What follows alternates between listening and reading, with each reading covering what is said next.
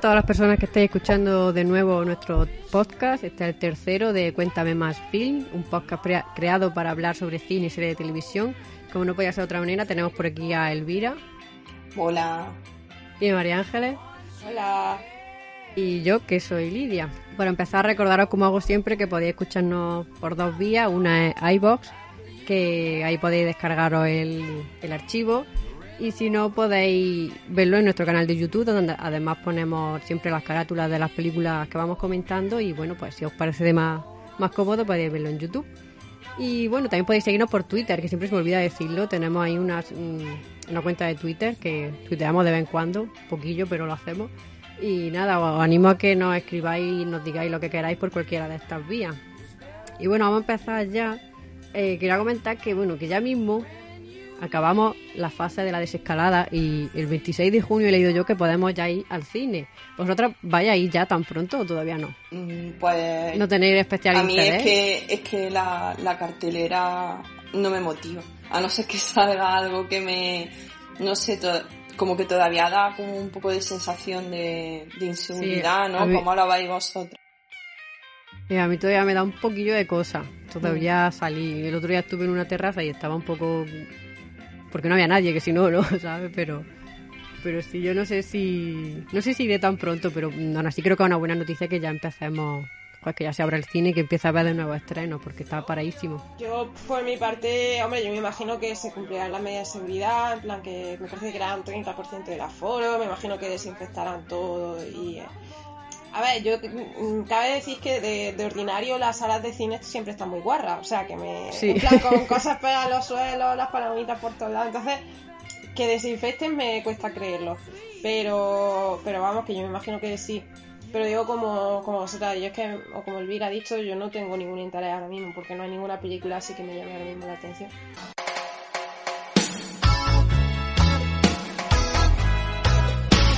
Vamos a empezar ya con la primera sección, que bueno, la hemos llamado hasta ahora confinamiento, pero como ya no estamos confinados ni nada, pues va a ser simplemente películas que hemos visto recientemente y ya está, entre un podcast y otro. Bonito nombre. Y, sí, sí. Ya, pues, películas recientemente o de actualidad, no sé. Y bueno, ¿quién empieza hoy? Pues... ¿Quién quiere empezar? Empiezo yo misma. Vale, pues voy a decir así películas que he visto durante estos días, ¿vale? Eh, la primera es yo, Daniel Blake, que la saqué de, una conferencia de trabajo social que vi, porque bueno, eh, mm, un poco con, con actualidad, como se está, como se ha mm, aprobado ya el ingreso mínimo vital, pues previamente los trabajadores sociales han estado debatiendo y eso. Eh, ya que ya hay como renta en, las comunidades autónomas. Bueno, cuento este rollo de trabajo social porque estaba bastante hilado con, la película, ¿vale? Yo la he visto. ¿Sí? Sí. Pues me gustó mucho. A mí también. Porque, porque va de, bueno, va de un, de un carpintero de 59 años, ¿vale? Eh, que tiene problemas cardíacos y entonces el médico le impide trabajar pero la seguridad social no le da una prestación porque la tiene la seguridad una incompetente, ¿vale? Y eh, entonces, mm, por esa vía no puede acceder, entonces, pues tendría que ir al paro. Entonces, en el paro le exigen que busque trabajo y que se inserte laboralmente, cosa que no puede hacer porque se la tiene prohibida el médico. Entonces es como una paradoja y extraña que el hombre está en un limbo y no tiene ningún tipo de, de ingreso. ¿Vale? Además se ve todo el tema, que bueno, que es lo que estaba comentando antes de, lo que pasa ahora mismo con las rentas, las comunidades autónomas que son muy burocráticas, los servicios están muy burocratizados y en la película se ve muy bien que, que bueno, que todos los trámites, todas las llamadas que tiene que realizar y tal. Y bueno, en la oficina del paro, eh, Daniel conoce a Kate, ¿vale? Que es una madre soltera con dos niños, eh, e intentarán ayudarse mutuamente en, en lo que pueda. Bueno, esa es una peli. Otra peli que he visto se llama Durante la tormenta, que está en Netflix, y es una película española del 2018. Esta película es muy rara, muy ciencia ficción, pero a mí me gustó un montón. Eh, salen actores famosos españoles, Adriana Ugarte, Álvaro Monte, que es el profesor de la Casa de Papel, y Javier Gutiérrez. Y bueno, pues es como que Adriana, que bueno, que la peli se llama Vera, eh, ella em, se va a vivir con una niña pequeña, con su hija pequeña y, su marido a una casa. Y en la casa encuentran una tele antigua con una cámara. Entonces, es como que esa cámara, esa televisión es un portal a otro tiempo, ¿vale? 25 años antes, antes concretamente. Entonces, em, en, una de estas en una de las noches, eh, algo la desvela y va hacia la tele porque la tele está encendida. Entonces ve a ese niño de hace 25 años. Ese niño tendría que morir y le eso se ve al principio de la peli, no es spoiler. y le salva la vida. Entonces, el hecho de que le salve la vida a través de esa interconexión espacio-temporal, pues hace que su vida cambie radicalmente. Y entonces ella lucha por ver de qué forma pues ella pudiera llegar a su vida como la que tenía. En fin, la película está, está bastante chula. A mí me gustó mucho. Suena interesante. A mí las paradojas temporales me gustan. Sí, sí, sí. Aunque me dejan un poco... Sí, sí. Además, la estábamos viendo y, y, nos recordaba mucho a, a Donnie Darko un poco, con el tema del agujero de mm. gusano y no sé, está guay. Y bueno, la, la última película que, que quiero comentar se llama Furia, es del 2019 y es una película francesa. Y bueno, esto es muy heavy lo que le pasa a esta gente, porque una familia pues se va de vacaciones con su caravana. Y cuando vuelve, se encuentra que está ocupada por una pareja, eh, que bueno, que la chica de, esta pareja era la canguro de, del niño, ¿vale? Y entonces como que ellos, eh, por una especie de contrato, pues a ellos le iban a guardar la casa mientras estuvieran de vacaciones. Bueno, pues ahora resulta que esa pareja se la ha ocupado y ellos no pueden volver a la casa. Y ese documento, eso es un poco paranoia, pero ese documento tiene una validez legal de la hostia. O sea, nadie los puede echar, es su mm. casa, todos los efectos y tal.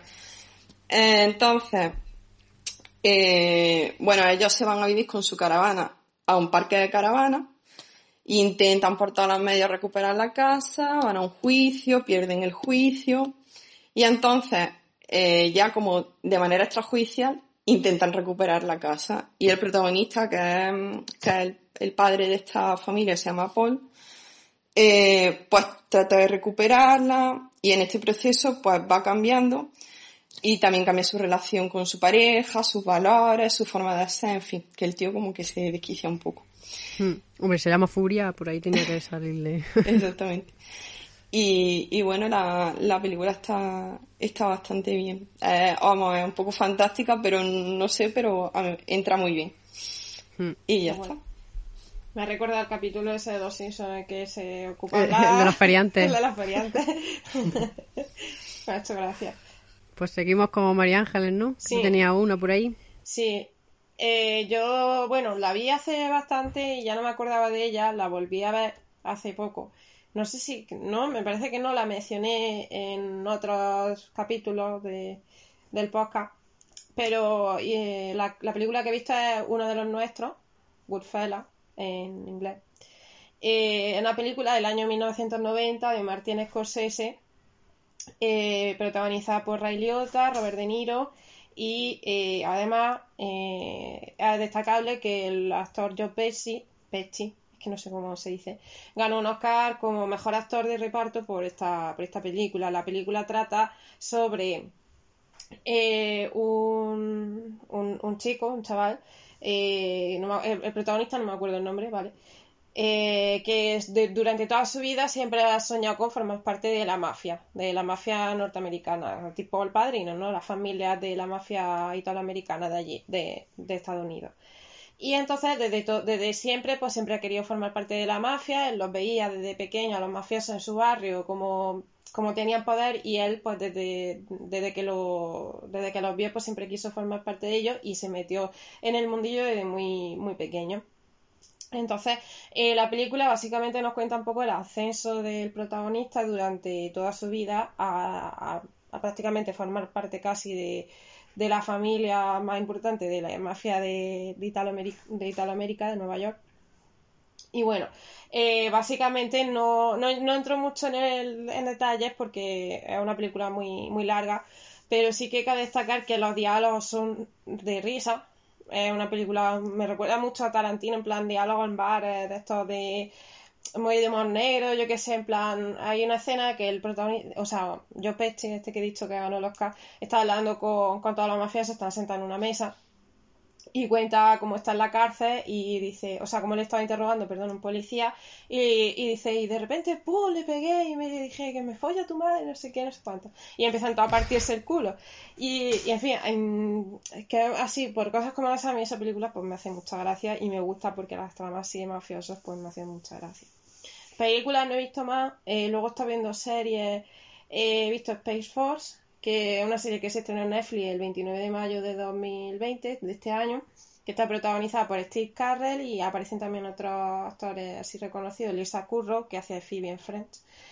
Y, básicamente es una serie de comedia que se estrenó en Netflix hace poco, que va de, mm, por cierto, de los productores de The Office, o guionistas, o no sé. Eh, y básicamente se centra en la historia, o sea, en la vida del protagonista que es Steve Carrell, que hace de general, general Led como de una división especial del ejército de los Estados Unidos destinada al espacio. Como la NASA, pero en plan para defenderse de guerra en el espacio exterior.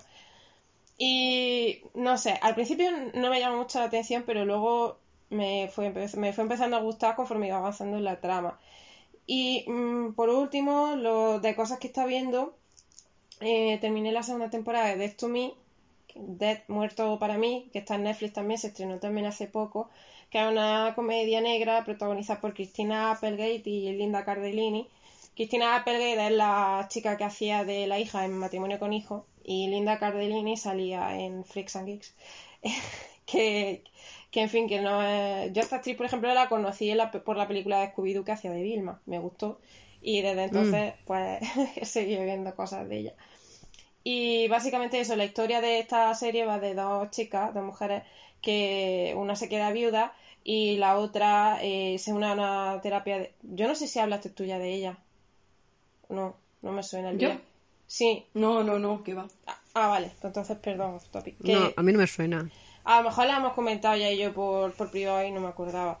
Claro. Que, que eso, que, que va de dos mujeres, una que se ha quedado viuda recientemente porque su marido fue atropellado la otra eh, está en un grupo de en un grupo de terapia para personas que han perdido a seres queridos y se reúne al principio pues no se sabe por qué está allí se conocen Cristina Applegate y esta que se llama eh, Jenny y Judy que es la Linda Cardellini se conocen y se hacen amigas a raíz de, de todo esto en fin es como la típica eh, comedia de contraste tipo mm, esta cómo se llama eh, ahí eh, bueno, no me acuerdo, como la extraña, la extraña pareja, coño, que no me acordaba.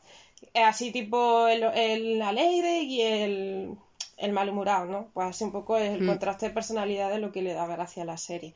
Entonces, pues eso, y ya está. Yo por mi parte, por esta sección ya termina. Pues yo, bueno, ya que he visto, como ha pasado bastante tiempo desde la última vez, eh, he visto bastantes cosas. Me ha dado tiempo a ver la, vamos, toda la saga de Star Wars, desde el principio, las tres primeras ya las comenté por aquí en el podcast anterior y entonces me he visto el resto, que eran como 11 películas creo, y las voy a hablar así todas un poco en general, no voy a ir ahora una a una de analizándola ni nada.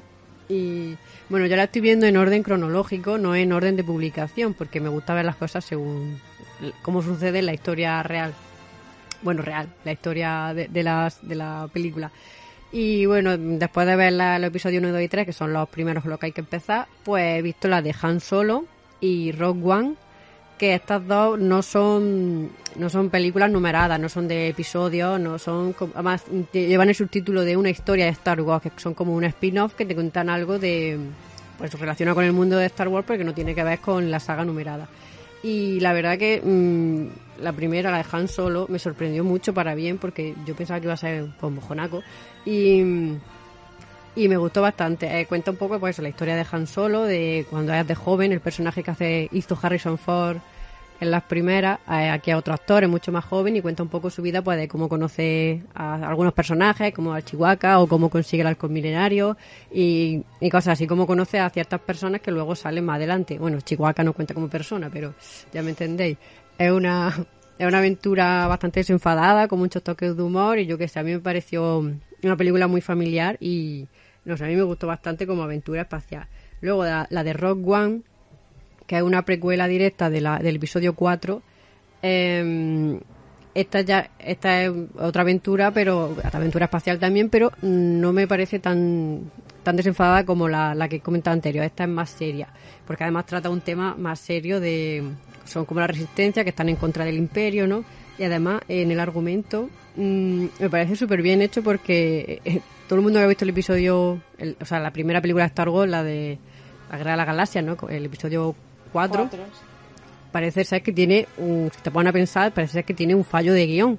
Dices, ¿cómo se le ha ocurrido hacer esto? Pues esta película es como que intenta darle explicaciones a ese fallo de guion o a esa laguna y me pareció súper bien porque dices, claro, así tiene sentido, porque viéndola suelta era como, pero ¿por qué va a ser tan fácil? No tiene sentido. Y esto pues lo explica y la verdad que me gustó mucho. Esta, eh, vamos, de todas las que voy a hablar hoy es de la que más me ha gustado, de, de las 11 que he dicho, hasta la que más me ha gustado a mí. Eh, Luego, bueno, vi la trilogía original, que ahora tocaba después, tocaba el episodio 4 y 5, 6, que hacía muchísimo que no veía. La que más me gusta es la 4. Siempre me gusta más la primera de la trilogía. Hay tres trilogías, siempre me gusta más la primera de la trilogía porque es la que más sentido tiene, siempre. Y, bueno, la verdad que tampoco me voy a extender ahora. Eh, creo que eh, son unas películas que han envejecido bastante bien, sobre todo por los efectos especiales, que lo veo a día de hoy no quedan, no se ven tan cutres como podía como puede parecer, que queda bastante bien todavía a día, de hoy. Quizá lo más lo que más falla es la hora de, de las peleas con el sable láser, porque no sé si os acordáis de la imagen de, de Darth Vader que lleva una hombrera y no puede levantar los brazos. Se, te queda y no, no puede levantar los brazos, entonces no podían hacer mucha espectacularidad porque es que él no se podía mover y entonces ahí eso lo, luego lo mejoraron un montón en, la, en las nuevas. Claro, podían pegar saltos y todo. Y eso, el Darth Vader ortopédico, pues ahí quedó. Luego en, el nuevo le ponen ya las hombreras como con más movilidad para que no para que no se vea tan cutre. Eso es lo único así más cutrecillo. Y, y bueno, de la última trilogía, en- la verdad que no... Me ha parecido solo salvable el episodio 7. El 8 y el 9, pues no mucho. El 7 es donde presentan un poco a los personajes nuevos y cuál va a ser la trama y tal. Pero la verdad que la 8 y la 9 eh, se me hicieron súper largas, dura dos horas y media cada película. Y más o menos a cada una le sobra como media hora. O sea, que estamos hablando de que eh, le sobra una hora de metraje entre las dos. Y yo que sé, a mí es una, una son, son películas de efectos especiales y no películas con efectos especiales, como han sido las anteriores. Y no es el típico odio de, ah, es que lo nuevo es peor, lo nuevo es peor. Ya he dicho que la de, la de Rock One a mí me, me ha gustado muchísimo, pero esta trilogía, no, el argumento es lo que no, no me ha gustado y ya digo que era mucha espectacularidad y eso, pero que el argumento la verdad que me, me ha dejado un poco indiferente. Además era como que, mm, no sé, como que a veces te, te engañaban un poco porque de repente resucitan personajes y tú, pero vamos a ver si se había muerto ahora que me estás contando. Y yo que sé, y en algunos momentos incluso me pareció predecible. Y bueno, ya está, hasta aquí más o menos mi resumen de Star Wars. Que bueno, esta la podéis ver en Disney Plus, que bueno, que, que eso ya lo sabe, supongo que lo sabe todo el mundo, pero están ahí todas disponibles. Me queda ver la serie esa nueva que han sacado de la Mandalorian o algo así se llama. Esa todavía no la he visto. Esa que es la del lo que me meme de Baby La de la del Yoda pequeñito. Sí. Esa es la que me queda por ver. Que bueno, me pega un panzo de Star Wars, pero a casi mereció la pena, quitando el final. pero bueno, el caso es eso, que yo me esperaba que esperaba que me gustara la última trilogía por eso, porque yo no suelo tener esos prejuicios de, ah, como es nuevo tiene que ser malo. Y la verdad que al final pues me llevé un poco un chasco. Y nada, terminamos por aquí esta sección, ¿no? Bueno, Pues yo te vamos quería ahora- hacer una, una Vale. pregunta sobre Star Wars. Em, ¿Cómo valoras eh, eh, sobre esto de que es muy complaciente con, con el espectador? Si crees que son muy... Bueno, eso que tú has dicho que es predecible, ¿es para, para complacer a- al fan de, de Star Wars o, o tú crees que se sacan Eh, cosas de la manga o cómo lo ves? En las nuevas Sí, no, es la verdad que no sé qué expectativas tenía la gente. Pero en el sentido de... No, pero tú que de- te la has visto hilada, tú mm, te quedas con la cosa de a ver si resuelven esto, a ver si aparece, vuelve a aparecer este personaje, a ver mm, qué sucede con esta, no sé, como muy conforma Sí. No, hombre, la primera, la- el episodio 8, el episodio 7, que es la primera de, de esta trilogía, sí, porque volvemos a ver a, a- joder, vuelve, vuelve Harrison Ford, ¿sabes? Que sale ahí todo viejo y ahora sale la mm, Carrie Fisher, sale, joder, salen todos los personajes originales. Y entonces, en la primera sí. Porque es lo que todos queríamos ver, el reencuentro del, del elenco original. Y luego, bueno, en la de Rock One mm, aparece Darth Vader también. Que bueno, no sé si es spoiler, yo creo que eso salía en el tráiler, que salía Darth Vader, Sí. el original, ¿no? Y yo creo que eso también era algo que todo el mundo quería ver. Que Entonces, sí, mucho- en algunos sentidos sí, complace a... Por lo menos a mí, yo es lo que me esperaba. A lo que me refería es que em, como que salen películas del universo de Star Wars que a lo mejor no tienen mucho hilo conductor con la historia, em, pasan cosas que no espera nadie, o como si tú crees que ya está demasiado trillado y aún así Sí. se sigue trillando para complacer Sí, la, al la- espectador. la- la- Es sí, trilogía última, para mí es totalmente prescindible. la última trilogía. Para mí ya no es alargar por alargar, por eso te digo, la primera parte eh, te presenta personaje, una trama que dices, "Joder, es interesante, volvemos al mundo de Star Wars y tal, pero luego como continúan es como que ya me daba igual, es como, pero ¿por qué? Mm, No era necesario. Encima porque te empiezan a meter ahí como personajes y relaciones entre unos y otros, que claro que no sabía, Vale, vale. como muy de casualidad. Porque claro, eh, estamos hablando de Star Wars que es un el universo entero, ¿no? Todo el universo. Y a veces da la casualidad de que este personaje se encuentra con este para que ocurra toda la trama. Y dices, venga, hombre, ¿sabes? Es muy grande el universo como para que se encuentre y dé lugar a la trama, que no era necesario. Vale, vale. Pero bueno, las precuelas, sí, yo siempre soy más, más fan de las precuelas que de las secuelas, porque la precuela te hace explicar lo que ya has visto. y, y lo de después siempre es como ya relleno. Vale, vale. Eso. Y contestada la pregunta, ¿no? Sí, gracias. Nada. Pues vamos a seguir con la sección de la semana de esta temática, bueno, de la semana, de las tres últimas, porque hemos tardado un poquillo en grabar este, este nuevo podcast. Eh, como las dos anteriores han sido, temáticas así muy oscuras, muy mal rolleras, de pandemia, de virus, de, de encierros, de pues hemos decidido cambiar y, y que sea algo más alegre.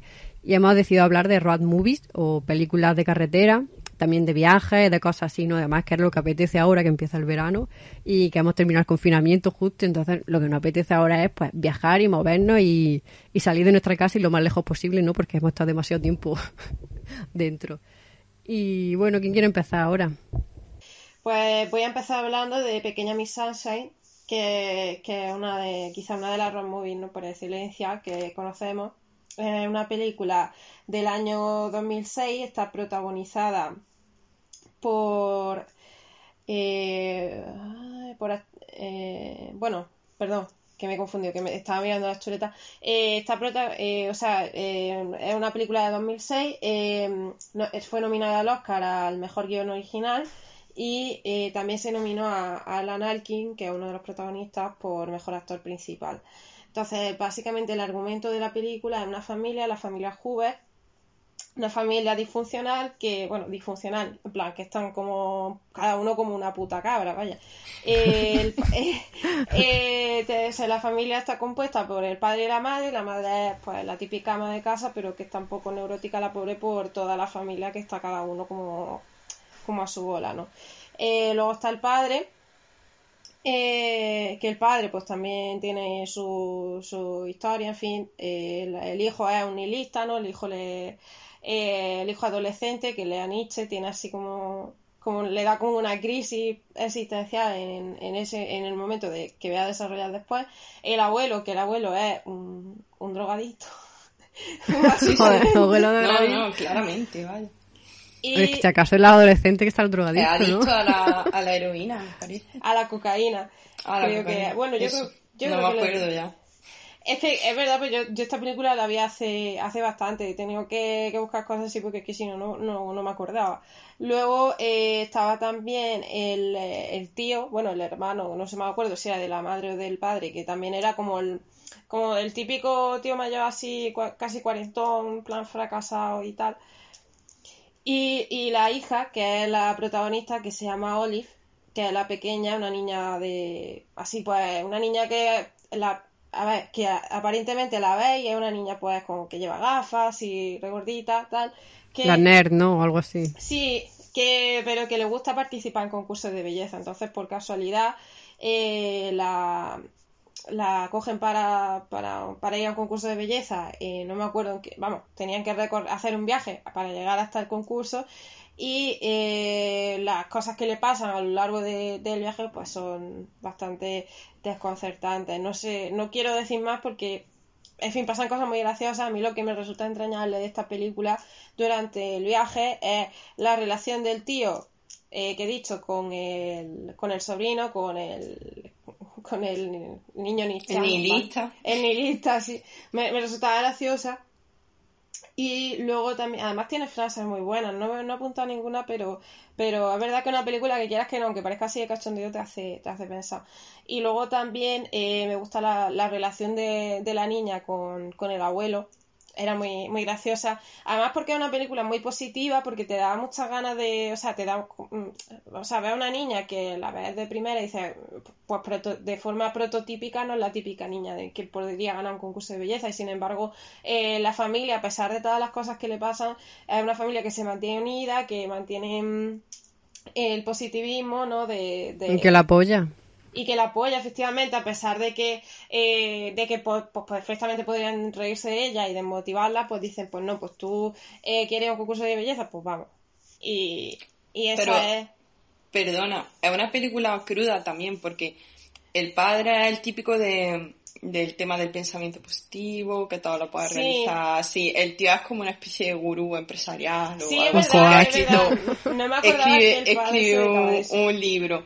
Entonces también te enseña ese valor. Ah, la película tiene millones de valores, vamos, se puede utilizar para una, para una clase educativa de, en, sensibilización de valores perfectamente. Trata el tema de las drogas y adicciones.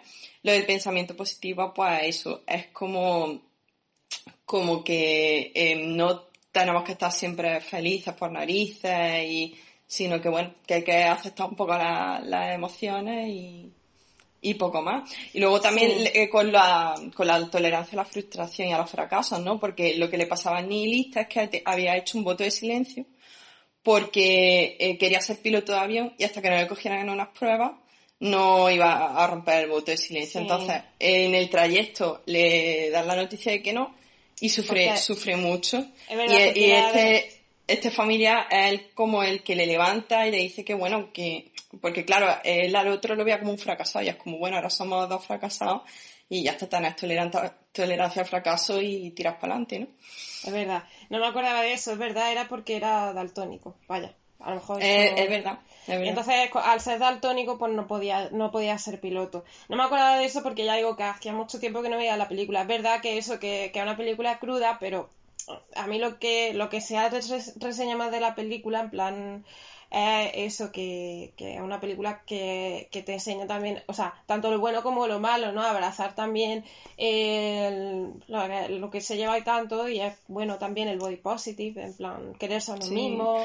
Es como un positivismo realista, ¿no? De decir, mira, mm, ya está, a tirar para adelante con alegría y... Además, el momento del baile que, que, la niña baila la canción esta es súper free, que es súper buena, que me, me hace mucho Súper guay. Y, y otra, la, otra de las películas que he visto, eh, bueno, que he visto, o sea, relacionada con el tema que he visto que va a hacer un poco trampa de viaje en el tiempo, es Boyhood, Boyhood perdón, que es eh, el viaje a través de la vida de una persona. Eh, se ganó una película que se estrenó en 2013. Es que se rodó durante casi 12 años, del 2002 al 2013. La peculiaridad de esta película es que eh, los actores, eh, el actor que es el protagonista, los protagonistas son Patricia Arquette, Elan, Elar Coltrane y Ethan Hawke. Son los protagonistas, el transcurso del tiempo no es que cojan actores que lo hacen en todas las películas prácticamente. Cuando hacen como un flashback o viajan al futuro, ven eh, contratan actores de otras edades para interpretarlos a ellos mismos de más jóvenes. Sin embargo, en este caso, pues han cogido a los actores reales y durante todo ese periodo de, rodaje, que es de 13 años casi, eh, han sido los propios actores los que han interpretado la secuencia. Entonces, es una película Está muy guay. Es, que es muy chula. La, la película. Sí. Incluso los adultos se ve cómo envejecen y. Y cómo crecen. Es una película que es muy bonita. O sea, aunque no mm. sea viaje en sí, que, que sí también se también viajan. el protagonista es un niño de, de, empieza la, con el niño de 6 años, siendo pequeño, son una familia, de son dos hermanos, pero se centra principalmente en el, en el hijo. Y eh, el padre y la madre están separados padre es Ethan Hawke y la madre es Patricia Arquette. Entonces, eh, la madre eh, se, decide que se muden a. Están, viven en Texas, me parece, y se mudan a, a, Houston, de un pueblo de Texas, se mudan a Houston para que la madre pues tuviera oportunidades y a estudiar y poder, poder eh, mejorar en el, en o sea, poder llegar a un empleo mejor, en fin, desarrollar un poco su vida y no ser dependiente. Entonces, eh, la lo que a mí, el argumento de la película en sí no es más que, lo que es la vida de una persona durante toda su infancia hasta que llega a la juventud, ¿no?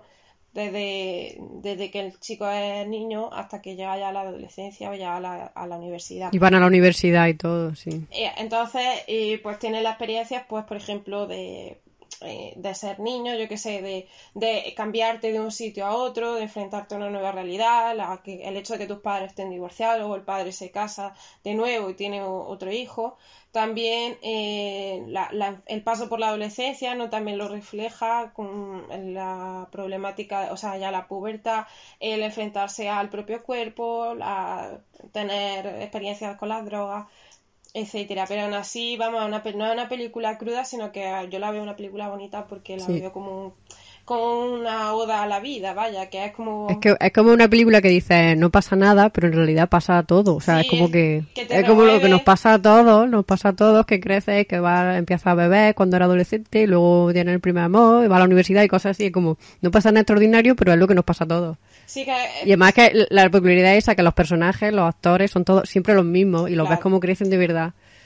los niños hasta, hasta mayores. Claro, entonces eso que te remueve una cosa por dentro porque te hace rememorar también a ti mismo tu propia tu propia vida, ¿no? De, decir, del viaje que hemos dado eh, durante, durante nuestra vida.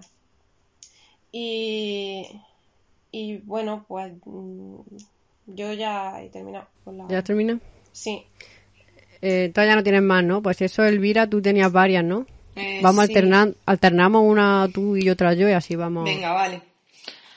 Bueno, pues yo voy a comentar el verano de Kikuhiro, que es de 1999, es japonesa. Y bueno, va de, de un niño que se llama Masao, que tiene nueve años, y le toca pasar el verano con su abuela.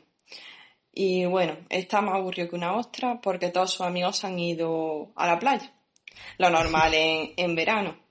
Entonces tiene la genial y brillante idea de decir, eh, ¿y si voy a buscar a mi madre que nunca, a la que nunca he conocido en, este verano? Y así mató el rato. Pues eso hizo. Eh, tenía, mm, o sea, su, su referencia son una foto, una dirección y además lleva muy, muy poco dinero, ¿vale? Y una amiga de la abuela de Masao propone a su marido que acompañe al niño. Y este hombre es Kikuhiro. Entonces, eh, este hombre es la peor persona para acompañar a un niño en la búsqueda de su madre.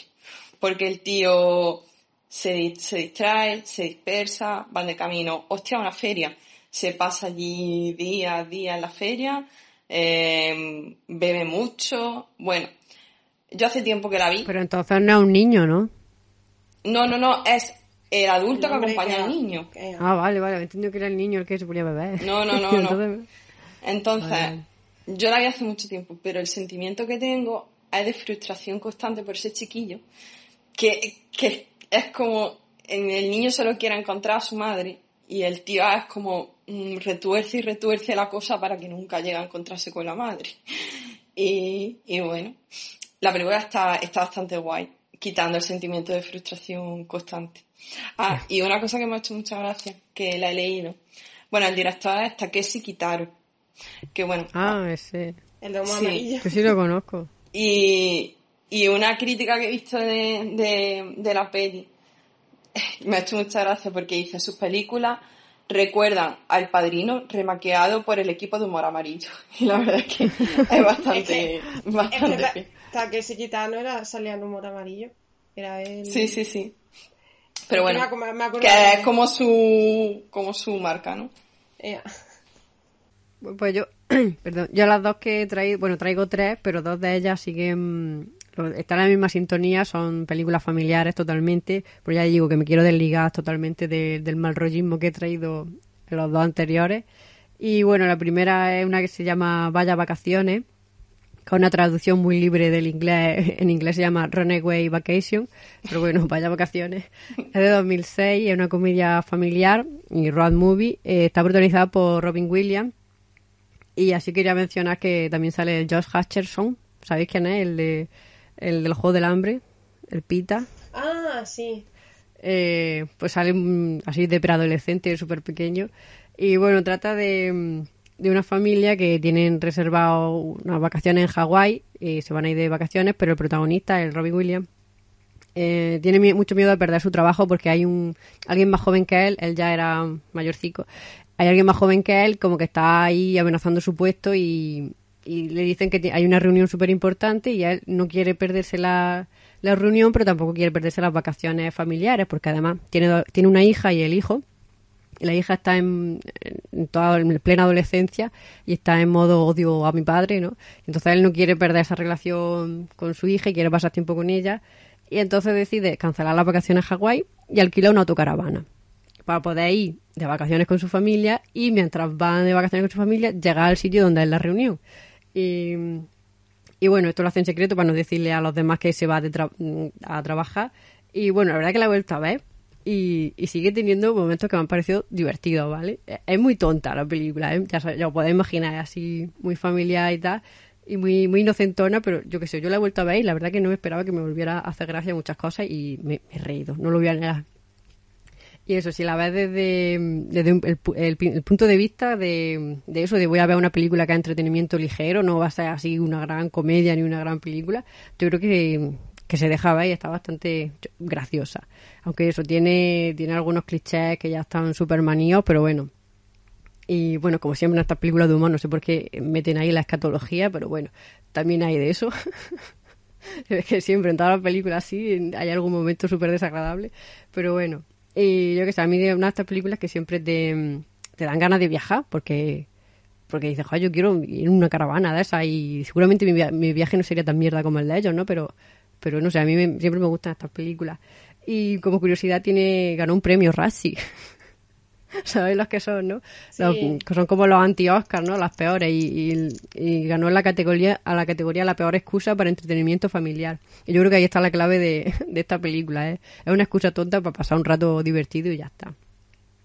Y ya está, eso. Vaya vacaciones. Vaya vacaciones no esperan. bueno. bueno. Bueno, pues mm, yo sé, yo esta película me ha sorprendido que se catalogue como road movie, pero bueno, en cierto modo tiene sentido. Es Paris, Texas, y el director es Wim Wenders, que bueno, que hace unas películas en general preciosas. A mí me gusta mucho.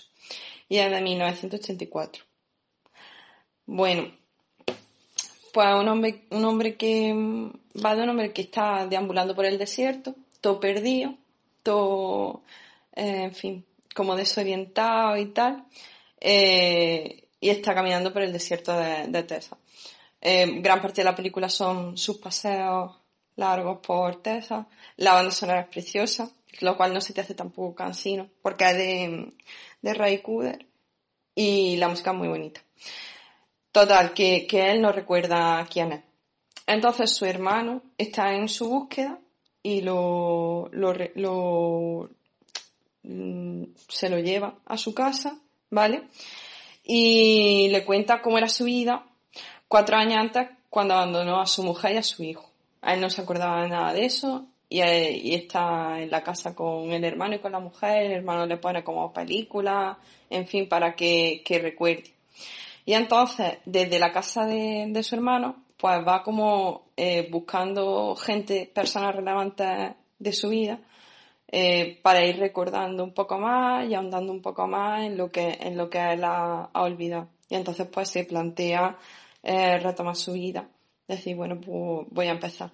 En verdad un poco boyhood, porque es como, bueno, no sé si podría, pero es también como un viaje personal de, no es tanto el, los trayectos que hace, sino el trayecto vital que hace para llegar a donde, donde se perdió y, y recupera, intenta recuperar la memoria y con ello todo, ¿no?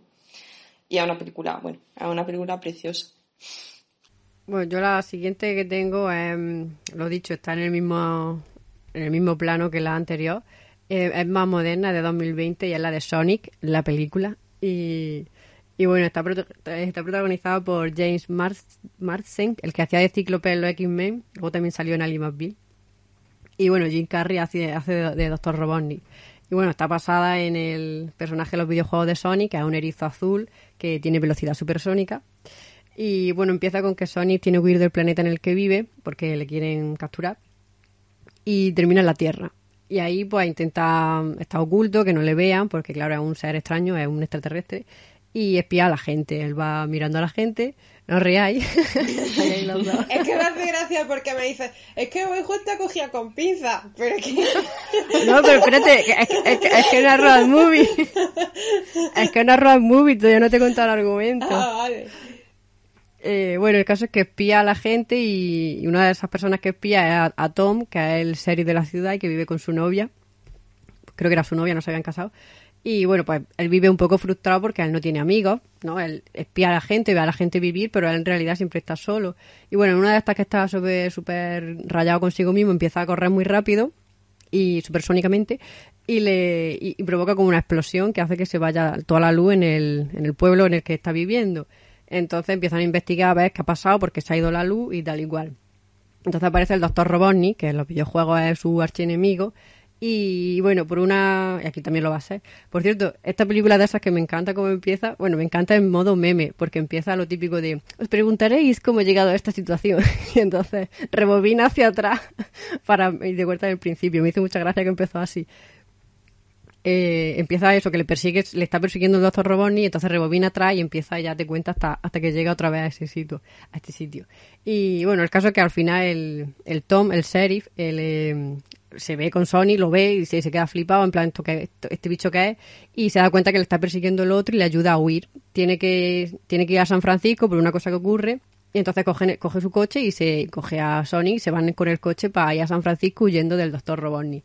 Y ahí está la road movie, que van mucho en el coche y el otro les va persiguiendo, le ataca y además antes de que lo encuentre eh, paran en algunos sitios de carretera porque a Sony le llama toda la atención, es como un niño que no salió nunca de la cueva ni del, del, pueblo donde vive, entonces le llama toda la atención y por el camino pues le dice de, hacer paradas porque quiere ver cosas y aprender cosas. Y nada, pues, pues por el camino forjan su amistad y, yo qué sé, a mí me pareció, me sorprendió mucho porque yo pensaba que iba, esto iba a ser un buñuelo y más con todas las películas basadas en videojuegos suelen ser una mierda. Y bueno, la vi porque vi, digo, hostia, que está catalogada de road movie, voy a verla. Pero... Yo qué sé, yo la verdad bueno, perdona, que eh, la que la que salió, la del meme de Sony, la que salía Sony, que en planto cutre y la tuvieron que volver a hacer. Sí, sí, esa es. Ah, vale. el, sí, el primer diseño que hicieron de Sony, por lo visto, fue. Bueno, era que era una mierda, no se parecía nada a lo de los videojuegos. Y la gente se quejó cuando salió el primer teaser o lo que fuera. y tuvieron que rediseñarlo. Es que era súper cutre y además daba miedo. daba bien. Tenía el ojo así súper. Lo habían como humanizado. Eh, y tenía la cara como de una persona, pero con forma de pelo azul. Pero azul. Se parecía un poco al de, al de Jumanji. ¿Os acordáis de Jumanji cuando el niño se transformaba en mono? Ah, sí. Pues se parecía un poco a ese, que era un niño con, con cara de que daba mal rollo. Y luego lo, lo rediseñaron y ya, vamos, ya aparece el de los videojuegos. Y yo creo que la verdad que eso lo hicieron mal a propósito para llamar la atención, ¿sabes? Como porque tú, por ejemplo, te acuerdas de la película por eso. te acuerdas de la película por esa noticia, porque salió la noticia y luego lo rectificaron y parece que, ¿sabes? Parece que rectificar te hace bien. Dice, bueno, a lo mejor lo hicieron mal apuesta para tener dos veces la noticia. Y porque hicieron muchos memes de eso, yo me acuerdo. Claro, también. Y, y bueno, eso que, que yo no lo voy a negar, pero yo hubo un momento en que me reí fuerte, ¿sabes? Que me, me hizo bastante gracia. No, no es toda la película, tampoco una comedia así eh, que vaya a traspasar fronteras, pero a mí me... Eso, lo, lo mismo que antes, es un entretenimiento ligero y que yo qué sé. Y- Sobre todo si te gustan los... ¿eh? Oye, y salen los amiguitos, el Thais y Ah, Laura no. Roja. No, Eso para la eh, pero- segunda. sí, deja, deja en el final, mm, deja en el final que salen ahí una escena post créditos que dice van a hacer una segunda y van a meter más personajes de, de Sonic. Y eso que si te gustan los videojuegos estos y hace muchos guiños y demás, yo qué sé, la verdad que está, a mí me ha gustado más de lo, es que mm, la he traído porque digo, es que hay una- me ha sorprendido, no me esperaba que me gustara esto. Y mira, lo he traído al podcast porque digo, "Jo, es que me ha sorprendido para bien. Sí, hay que verla lo mismo que he dicho antes, hay que verla desde el punto de vista que está viendo una película diseñada para niños y, y es entretenimiento puro y ya está, pues ya digo que yo me lo pasé muy bien viéndola. Sí, que si no es como la peli de Super Mario que hicieron en los 90. Sí, claro, es que cutre. en los videojuegos hay, hay peli- han hecho películas de videojuegos que son horrorosas, la verdad. Ya hablé aquí una vez de Resident Evil, además. Mm, Bueno, pues yo por último voy a comentar Green Book, que la he visto hace poco, es una road movie y me gustó un montón, ¿vale?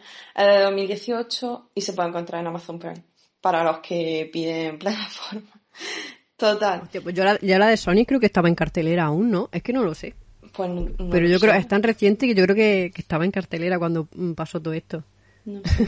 Pues puede Lo ser. confirma. Yo creo que puede ser que todavía esté. Bueno, pues esta película está ambientada en 1962 en Estados Unidos. Y bueno, Tony Lee, que es Viggo Mortensen, eh, es un italoamericano eh, que bueno, le contrata un, prestigioso músico, eh, pianista, mm, pues negro, el hombre. Y le contrata como chofer para llevarle eh, de gira por, por mm, prácticamente, no sé si todo el estado, mm, varios estados, en fin. Eh, bueno, pues básicamente eh, esa es la trama, los dos van realizando un viaje, los van llevando a, a donde tiene que tocar y bueno, mm, cosas sorprendentes es que eh, tiene que tener eh, el Tony Lee, tiene que tener en cuenta una cosa que se llama el libro verde, que es una guía que indica los pocos establecimientos hoteleros que admiten afroamericanos, ¿vale? Es como que tiene que estar pendiente de eso. Bueno, pues en el Pues transcurso de la película pues se ve eh, el tema de- del racismo, eh, de los prejuicios raciales, se ven mm, actos mm, de agresión, en fin, mm, lo que es la, la opresión de, de las personas afroamericanas en, en Estados Unidos.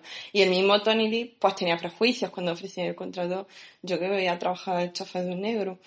Mm, pero bueno, acepta el, el trabajo y al final, pues lo típico, ¿no? Que se rompen prejuicios, se hacen muy amigos y, y bueno, eso es lo que, de lo que trata un poco la, la película. Y se ve bastante Igual que la de racismo, pero en ¿no? tono adulto. Porque son prejuicios, un extraterrestre, No, pues sí, hacen amigos en el viaje, es lo mismo, pero en tono serio. mensaje de tolerancia por todos lados. Y, y ya está, la, la película está, está muy bien, tiene muy buena nota y se ve, y se ve muy bien. Es larga, pero no se hace, no se hace larga. Bueno, pues para terminar esta parte, esta sección de la temática de la semana, mm, voy a hablar yo de esta película ya es ya es mal rollera, ¿vale? La he querido dejar para el final, pero es de típica ya de las mías, ¿no? Que no es familiar. Se llama eh, Amor a quemarropa, que es otra traducción libre de True Romance, o sea, de romance verdadero, lo tradujeron aquí como Amor a quemarropa, mm, vete tú a saber por qué. Y bueno, es de 1993 y aquí no suelo decir nunca cuántos actores, o sea, todos los actores de la película no, no lo suelo decir, pero esta vez voy a decirlo porque que, eh, hay que decirlo. El primero es Christian Slater, que no sé si os suena, el, el que, el que hizo el nombre de la rosa, el niño, el- hacia de- Luego Patricia Arquette, que lo ha, la ha mencionado, Sí. el Manje lo ha mencionado ya antes, Luego Gary Oldman, Jace Gandolfini, Brad Pitt, Val Kilmer y hasta sale Samuel L. Jackson. O sea, que es como un reparto así muy, muy conocido, pero la verdad que luego, por ejemplo, mm, Brad Pitt tiene un personaje bastante, bastante poco, dice un par de frases y ya está. Bueno, y Samuel L. Jackson, yo porque había leído que salía, pero si no, no me fijo, sale dos minutos. Y, bueno, y, por ejemplo a Val Kilmer ni siquiera se le ve la cara, pero bueno, está ahí. Eh, bueno, en cuanto de qué va esta película, eh, Clarence, el protagonista, es un muchacho joven que no, bastante solitario. Siempre todos los años en su cumpleaños va al cine, va al cine solo y se pone a ver películas de kung fu. Y ese año justo conoce allí a una muchacha en el cine eh, y se enamoran los dos el uno del otro, vamos, mm, true romance, ¿no? A, muerte. Entonces, bueno, ella es un poco tiene una vida un poco complicada y él decide sacarla de, las malas compañías que tiene y todo eso. Total, que va, se presenta en un local donde trabaja ella y, así por la fuerza se lleva sus cosas, las cosas de ella. Eh, se lleva una maleta y cuando llegan a casa de a su casa y abren la maleta eh, ahí no estaban sus cosas. Había una maleta llena de, droga. No sé si era cocaína o qué era pero vamos. Entonces deciden en vez de devolverla pues eh, vivir la vida con con ahí que tendrán por lo menos medio kilo de, de o sea de dólares vamos que te traen una millonada de, de dinero. Entonces deciden huir con ese con la droga intentar buscar a alguien que se la pueda vender y tal, y ahí es cuando empieza la, la road movie, ¿no? La, la película en, en, el coche. Ellos huyen de, de donde están porque encima le empiezan a perseguir los, claro, los, los dueños de la droga en cuanto ven que le han robado una maleta con millonada ahí de, de droga, pues los persiguen. Eh, bueno, es un thriller de acción y por eso, bueno, ahí está lo de la película de carretera. No lo he dicho, el director es Tony Scott, Scott y el guion está escrito por Quentin Tarantino, que según he leído eh, por lo visto Quentin Tarantino no quedó muy satisfecho con la película que habían hecho de, su guion. Así que no sé, eso esto lo he leído por ahí, no sé si era cierto. Y el compositor de la música es Hans Zimmer. Como veis, es como una película con, con mucho nombre, ¿no? Que tiene muchos nombres que ahora no son muy conocidos. Y yo creo que también es bastante poco conocida. Y eso, la, la canción de Hans Zimmer, bueno, la habré puesto ya por aquí, la estaré escuchando que a mí me encanta la canción esa que en los momentos así más calmados de que están ellos dos solos suena y es que es una canción que me gusta mucho. Bueno una película muy violenta que tiene pues eso tiene mucha sangre muchos muchos muertos y mucha mucha violencia. Y, en algunos momentos pues está más la parte más pausada que donde está el, los momentos de romance de la pareja. Y eso, os he dicho antes que salía James Gandolfini, no sé si sabes quién es por el nombre, es Tony Soprano, es decir, el de Soprano, que hace el personaje de Tony Soprano, o sea, de, un mafioso italiano violento, exactamente hace el mismo papel. Y lo hizo seis años antes de empezar a hacer ah, Soprano. No sé, me llamó mucho la atención. Esta película la he visto dos veces y la verdad que la segunda vez que la he visto he caído en que él era eh, Tony Soprano, que luego la serie la vi después. Bueno, ya está, una película eso que recomiendo bastante. Y, eso, si no tenéis ningún reparo en ver películas así violentas, eh, pues ahí está. Ya he dicho que la escribió Tarantino, o sea que eh, quiero hacer una última anotación antes de, pasar de sección. Eh, creo que la rueda muy por excelencia es Telma y Luis, pero creo que ninguna la hemos visto. Recomendamos que verla. por nosotras. Sí, yo es que cuando, cuando ganamos un tema y hay una película muy obvia, es como, joder, no voy a hablar de la obvia porque eso seguro que todo el mundo la conoce, ¿sabes? Y aquí hay un poco más de edad a conocer películas más raras. También es verdad que, que al menos deberíamos de haberlas visto nosotras. Pero yo no la he visto. pues recomendamos su visional. Sí. Nos, nos, recomendamos nosotras mismas su visional. Es, una película, no sé si os pasa, que de, tanto ver guiños una película es como que te da la, la sensación de ya haberla, vi, de, ya haberla visto sí, da pereza. satisfecho. A mí me ha pasado con Frozen también, que he visto tantas cosas de Frozen que no me ha hecho ni falta verla. No, y también cuando has visto capítulos de Los Simpsons en que te resumen una película en 20 minutos, dices, pues yo no he visto Telma y Luis, pero he visto el capítulo y es como, pues, pues, pues, verla casi. Hay, muchos capítulos de Los Simpsons que son prácticamente... Pues sí. Sí, recrean una película y quitándole cosas, pero... Pero sí, la verdad que sí, es una película que, siempre he querido ver. Pero es lo que dices, que al final se ha hablado tanto de ella que, como la de la de Casablanca o yo que sé, son películas así que mm. dices, es que no la he visto pero me la sé. Y al final en verdad no la he visto. hacer un inciso. Bueno, es que eh, ahora que has dicho películas eh, precisamente ahora por el tema de, de la polémica en, en Estados Unidos, bueno, de la polémica, ¿no? De, la, de las protestas contra el racismo en, en Estados Unidos por el asesinato de, de ¿cómo se llamaba? George, George. George Floyd. ¿No era George? George Floyd. George Floyd. Pues, pues en eh, HBO han quitado Han retirado lo que el el- viento se que viento llevó, se llevó. Porque Sí, había pensado sacar el tema aquí a colación Es que también, me, la me verdad. acordado, cuando has Porque- dicho tú lo de, lo de Bla- lo de Green Book y demás, me he acordado, o sea, he querido hacer, anotarlo por eso, porque eh, y ya que estamos hablando de como películas muy obvias, que lo que el viento se llevó también es una película muy obvia. También no quería entrar en polémicas, pero por ejemplo, cuando lo de Star Wars, eh, que esta semana salió una polémica porque una ha dicho en, en Twitter, una bueno, creo que creo que es una influencer, que le ha llamado la atención que en El Señor de los Anillos que las mujeres salen poco y que las que salen son solo para... Y yo he pensado que en Star Wars, en la, la saga original, solo salen, atención, dos mujeres en todo el universo. En, todas, en tres películas solo salen dos mujeres y una de ellas es, bueno, la Carrie Fisher y la otra sale muy poquito. Por eso, que es que las cosas hay que verlas también en el contexto que se hizo esa película. Si la película es machista, porque en, el- en la- esa sociedad, en ese momento, la- era así la vida, ya está. No, no hay que censurarla ni decir ahora. No sé, yo, yo eso no lo entiendo que la hayan retirado, la verdad. Pasamos, bueno, hoy no vamos a tener sección de spoilers porque, bueno, hemos, hemos- hemos tardado mucho en hacer este podcast porque hemos tenido mudanza y pintura y, y desconfinamiento, que también teníamos ganas de salir y hacer cosas. Y entonces no la vamos a hacer porque no, no nos ha dado tiempo a prepararnos ninguna película para spoiler. Así que hoy vamos a terminar con la sección de series, que vamos a darle, también hemos decidido mm, darle como un enfoque distinto a como lo hemos hecho anteriormente, que antes era simplemente cada uno traía aquí película y hablábamos. Y hoy vamos a ponerle una especie de temática. No, no temática como la que acabamos de hacer de Road Movie, pero sí como un- una categoría, por así decirlo. Y vamos a hablar hoy de series que consideramos cada una infravalor- infravaloradas. Es decir, que creemos que o no se le está dando ahora el valor que deberían de tener o que en el pasado no, lo tuvieron y, son, series que merecen la pena o, yo que sé, en series en general que tienen una mala opinión y que a nosotras nos gustan y por eso las vamos a traer hoy aquí. Así que bueno, empieza Elvira con su serie infravalorada. Sí, yo una serie que creo que está muy infravalorada es Ciudad K. Eh, bueno, una serie española eh, que fue emitida durante 2010 en la 2. Pues Creo recordar que era la 2.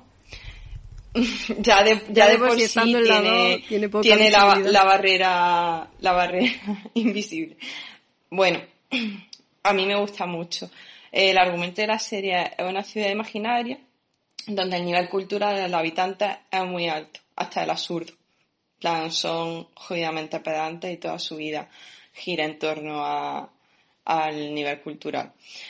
Eh, bueno, mm, ese es básicamente el argumento. Eh, está compuesta por, por sketches en los que una serie de personajes son los que tienen el protagonismo, los camareros tienen premios Nobel, la gente va a los prostíbulos a que les lean ensayos.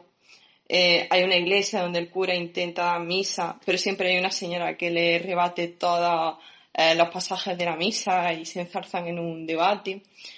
Eh, luego la novela que triunfa en Ciudad es Amor Cuántico, eh, que su historia se desarrolla en un acelerador de partículas. Y, bueno, y luego también recuerdo una, una pareja que va a cenar, pero creo que él o ella siempre iba como de un estilo cine- cinematográfico concreto. Por ejemplo, eh, y hacían como cine dogma y decían, ¿por qué siempre tienes que estar haciendo, mm, tienes que actuar como cine dogma? Y tenían ahí como un, un enfrentamiento cinematográfico. Eh, esta serie es verdad que es jodidamente pedante y asquerosa, pero a mí me gusta mucho porque creo que, que se aprende mucho. Yo además que, que bueno, que la vi siendo jovencita, extraje muchas cosas, muchos movimientos, muchos autores de, de esa serie. Eh, es cortita, tiene, creo que tiene 15 o 19 capítulos, no más. Pero bueno, creo que esta serie la verdad es que mm, está, está muy, muy bien y creo que se le tendría que haber dado mucha más visibilidad de la que tuvo en su tiempo y mucho más reconocimiento. Pues está en RTV, que la estoy buscando aquí para ver el nombre. Ciudad K está en RTV los capítulos. Parece ser que entero. Ah, qué O guay. sea que- Pues no sé, bueno, pues no es ya la invisibilidad, sino sí, que, que, vamos, que es totalmente desconocida. A mí me recordaba un poco a Muchacha en algunas cosas. Porque tenía. Sí, era muy amoroso. Tenía tipo de cosas. Luego la. A ver si, si lo podéis encontrar la, la banda sonora de amor cuántico. que me acuerdo. Por favor. Sí. Y la ponemos, por favor. Sí, sí, era maravilloso. A mí me encantaba también. Yo, yo la, me gusta. Ahora que has dicho que está en RTV, yo, yo creo que la volveré a ver. Porque ya es que no me acuerdo de nada. Yo me acuerdo que la echaban los martes, creo, por la, los martes o los miércoles por la noche, a las nueve o así. La... Ay, qué recuerdo. Bueno, pues seguimos. ¿Elvira has terminado? Pues seguimos, María Ángeles, con alguna sí, tuya. Yo, yo tengo varias, pero me voy a centrar en dos, bueno, dos y una la voy a mencionar así de pasada.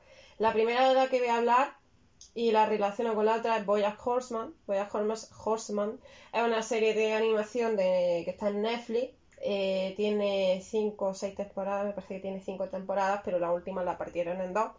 Es una serie que va de personajes eh, que son animales antropomórficos, ¿vale? Que tienen forma humana. Boya Horseman es un caballo que era un caballo de la tele muy famoso en los años 90, tipo el show de Bill, Cosby.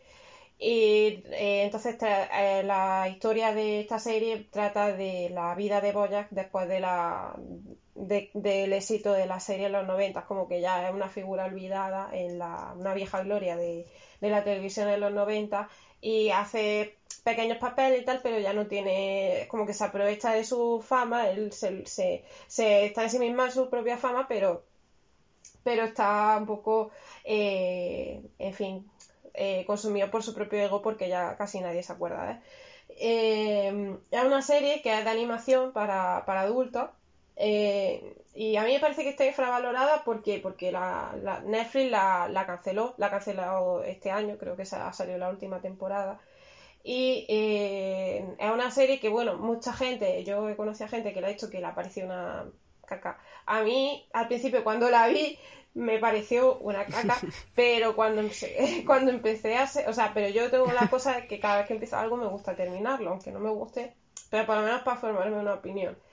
Y, yo seguí viéndola, con el paso del tiempo la retomé y dije, hostia, pues está bastante bien. Y al final me acabó gustando. ¿Por qué? Porque, no sé, porque es una serie que hace mucha... Eh, es mucho más profunda de lo que parece a simple vista. Eh, hay muchos personajes. Uno de ellos eh, es la gente de, de Boyas, que es una, gata. luego está su, amiga Dayan, que es la, la escritora que le está escribiendo su autobiografía eh, que es una, una, vietnamita que está, o sea, pero que vive en Estados Unidos y que es pues una, la típica mujer treintañera con inseguridades tal y está eh, saliendo con eh, otro personaje de los 90 que, que, que, es amigo, bueno, intenta ser amigo de, de Boyas que se llama el señor Peanut Butter, que es un, un perro labrador que es también muy gracioso. Es que, es que son, son, son personajes, o sea, la serie en sí, a lo mejor no la conoces, pero yo he visto muchos memes y muchas cosas. Y es que a mí me parece una serie muy, muy buena, yo te digo, porque es muy nihilista, yo qué sé, el personaje es como, como una especie de Charlie Sheen, por así decirlo, en plan, eso, una vieja gloria que acaba, pues, en la droga, en fin, con, tiene problemas con el alcohol y tal, y en fin, esa a mí me, me, gusta mucho y me parece que, que, no se debería haber cancelado y que la le deberían haber dado una oportunidad. Relacionada con esta serie está Tuca y Berti, que es también de los mismos creadores de Boya Horseman y también es de la misma dinámica de animación y son personajes también antropomórficos, o sea, animales con forma de personas. En este caso son una, un tucán y un pájaro que creo que es un, un petirrojo, un gorrión, no sé. Pero son dos, dos chicas, pero con, que son pájaros en realidad, que viven juntas y que son mm. amigas y les pasan cosas, en fin, cosas cotidianas. Que ella tiene su novio, la otra es como que está tucán, tucán que está como un poco ya de la olla. Y, y también es una serie que habla mucho de feminismo, habla mucho de, de. Hay un capítulo en el que tienen eh, o sea, se enfrentan a situaciones como, como el, acoso o el abuso que a veces sufren las mujeres, en fin, que es una serie que también te da un poco para pensar y que la, también Netflix la canceló. Creo que en realidad creo que estas series se cancelaron por problemas de, de, derechos del sindicato de los guionistas, que no, ah. que no que no se les pagaba, que ellos consideran que no se les paga dignamente y entonces pues pues al final decidieron cancelarlo. Pero vamos, la serie sí, mm. no, que no, es que la cancelaran por ser mala, pero sí que es verdad que estas series pues no, las conoce mucha gente. O si las conocen, pues no son valoradas. Eh, ¿Tiene final? Eh, sí, a ver, Boya Horseman tiene final. Tuca y Bertie no, porque como la cancelaron, a ver, tiene un capítulo y tal, pero no tiene un final cerrado, sino que la dejaron así como, como media sí, eh, a eso me refiero, que si sabían que le van a cancelar, por lo menos dicen, bueno, hacemos el último capítulo como cierre y, eh, y es el último. No, en este caso no. La de Boyack sí, lo que hicieron fue partir la última temporada en dos partes. Entonces, en la, como que la trama de la historia se cierra ya en, en la última temporada, hmm. en el último capítulo. Y la última serie que quiero hablar, que me parece que está infravalorada, es Futurama porque, a ver, Futurama es una serie que creo que todos conocemos de, de Matt Groening, el creador de Los Simpsons, que se emitió desde los años 90, de 99 me parece, hasta el, 99, hasta el 2013. ¿13? Tanto. Eh, hicieron una temporada después, ¿no? Como mucho tiempo después. Es que se, se, canceló y se volvió a, retomar. Y luego ya la cancelaron definitivamente. Y me, me da rabia y me, me, da coraje que esté infravalorada en el sentido de que se, esto ya es que voy a hatear puramente que, los Simpsons lleven 30 temporadas, yo soy muy fan de los Simpsons, pero sí que es verdad que se le ha dado mucha cuerda a los Simpsons y los Simpsons, yo creo que estamos todos de acuerdo en que ya podrían... Está un poco muerta. Que ya no hacen gracia ni son lo que eran. O sea, las temporadas buenas de los Simpsons son de la temporada 1 a la temporada 14 y me estoy, quizás estoy siendo generosa. Y, y Futurama es una serie que se mantiene en constante alza, que desde la primera temporada hasta la última todos los capítulos, hasta los nuevos, me parecen buenísimos. En plan, que tienen una. todos los capítulos te dejan que, con que pensar. El capítulo del perro de Fry, creo que todo el mundo lo recuerda. Y hemos. o sea, igual que no han hecho reír y no han hecho partido de la risa, no han hecho también llorar. porque yo con el capítulo del perro de Fry lloré. Lo tengo que decir. Ay, pues yo todavía no he llegado a ese. Yo la estoy viendo, pero todavía no he llegado a ese. Pues yo lo, verás. Yo solo te digo eso. Eh, y y nada, básicamente que me parece una injusticia que cancelaran Futurama.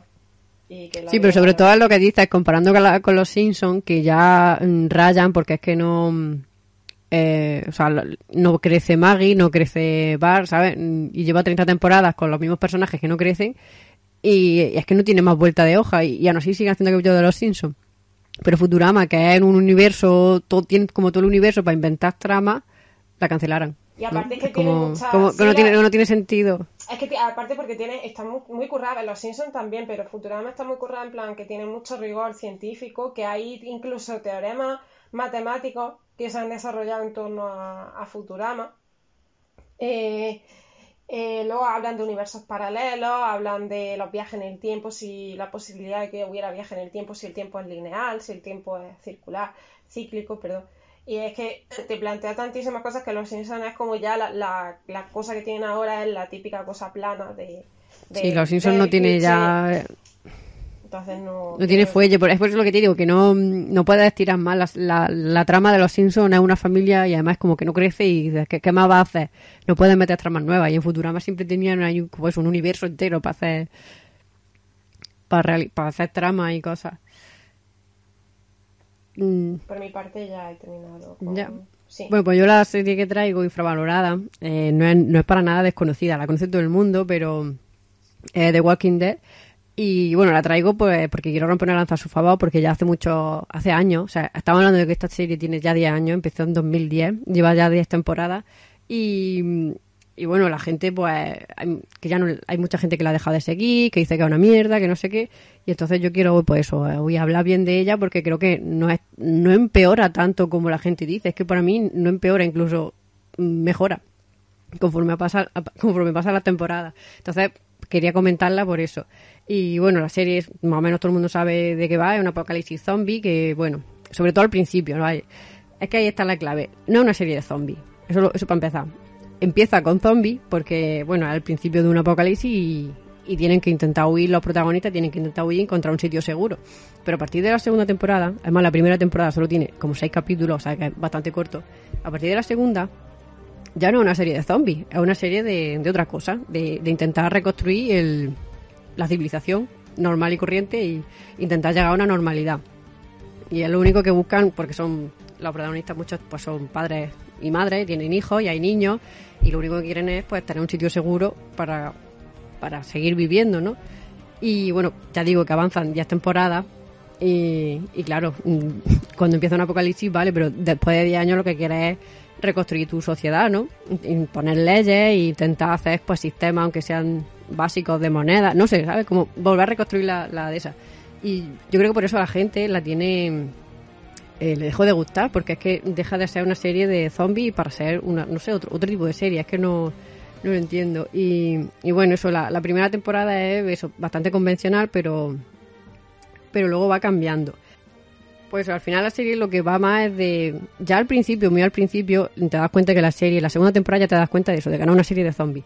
Eh, es una serie de personajes de, de las relaciones que tienen entre ellos de hay dilemas morales porque claro está en el mundo este que te ha tocado vivir y a veces mm, cosas que no harían en un mundo normal, ahora se te plantea matar a esta persona porque es peligrosa, pero claro, dar a una persona normal.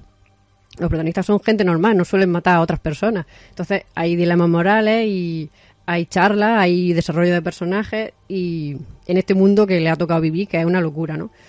Eh, y eso, eh, se puede ver lo mejor de lo humano, también lo peor, porque eh, llega un momento en, en la serie que ya lo- los enemigos no son los zombies, los, los zombies son una- un elemento que está en la naturaleza y que la gente mm, empieza a manejar. A manejar me refiero a no morir tanto con ellos, más o menos sabe ya cómo matarlos y tal. Y, eso, al final los enemigos son los, otros, los propios humanos, porque hay una lucha de recursos, ¿no? porque todo el mundo quiere eh, estar en el, en el buen sitio, en el buen emplazamiento, donde hay más recursos y al final eh, hay guerra entre clanes de, ¿no? de, una, de un grupo de personas con otro. Y bueno, eso es una serie dura, que eso también es algo muy criticado porque suelen morir personajes queridos y, y vamos, personajes que llevan desde el principio en la serie y eso pues hace enfadar a la gente y a mí, mm, yo qué sé, es que me parece normal que si, si muere un personaje, si te da igual, es que el personaje no está bien desarrollado, ¿no? Mm, No sé lo que opino. Si, si te- si muere alguien te da igual, ¿qué es lo que pasa en, en la otra Walking Dead? Sabéis que hay otra que salió un spin-off que es otro grupo de supervivientes en otra zona, en otro país. Y, y esa me parece una serie muy mala precisamente por eso, porque mueren personajes protagonistas y es que me da absolutamente igual, porque porque no, no me no- son personajes mal hechos, mal desarrollados, que tienen la serie mucha más acción y menos menos hablar y menos desarrollo de personajes. Entonces cuando mueren, pues te da igual. Y a mí en Walking Dead parece, sí, me parece un planteamiento interesante. Eso de mm, la que la gente se queja mucho cuando muere un personaje bueno, pero realmente es porque ese personaje es bueno por lo que te da pena. Nunca había visto Claro. algo de esa forma. Es curioso. Eh, es eso, mi madre, por ejemplo, yo empecé a ver la serie con ella y aunque una serie así dura y eso, pero bueno, le, le empezó a gustar y dejó de verla en el famoso capítulo que todo el mundo sabéis cuál es, no sé si habéis oído hablar del capítulo, un, un capítulo súper súper duro, que para que yo llore así un poquillo viendo una serie o peli, os podéis imaginar. Porque es un, muere un personaje y además de una manera bastante cruel. Y, y mi madre se enfadó conmigo, o sea, se enfadó conmigo y todo porque yo le había puesto el capítulo. Es como, es que, ¿cómo te gustaba eso? No sé qué. Y digo, a ver, no es que me guste, pero, pero es verdad que te genera sentimientos. ¿Sabes? De decir, es que si, si me diera igual, algo están haciendo mal.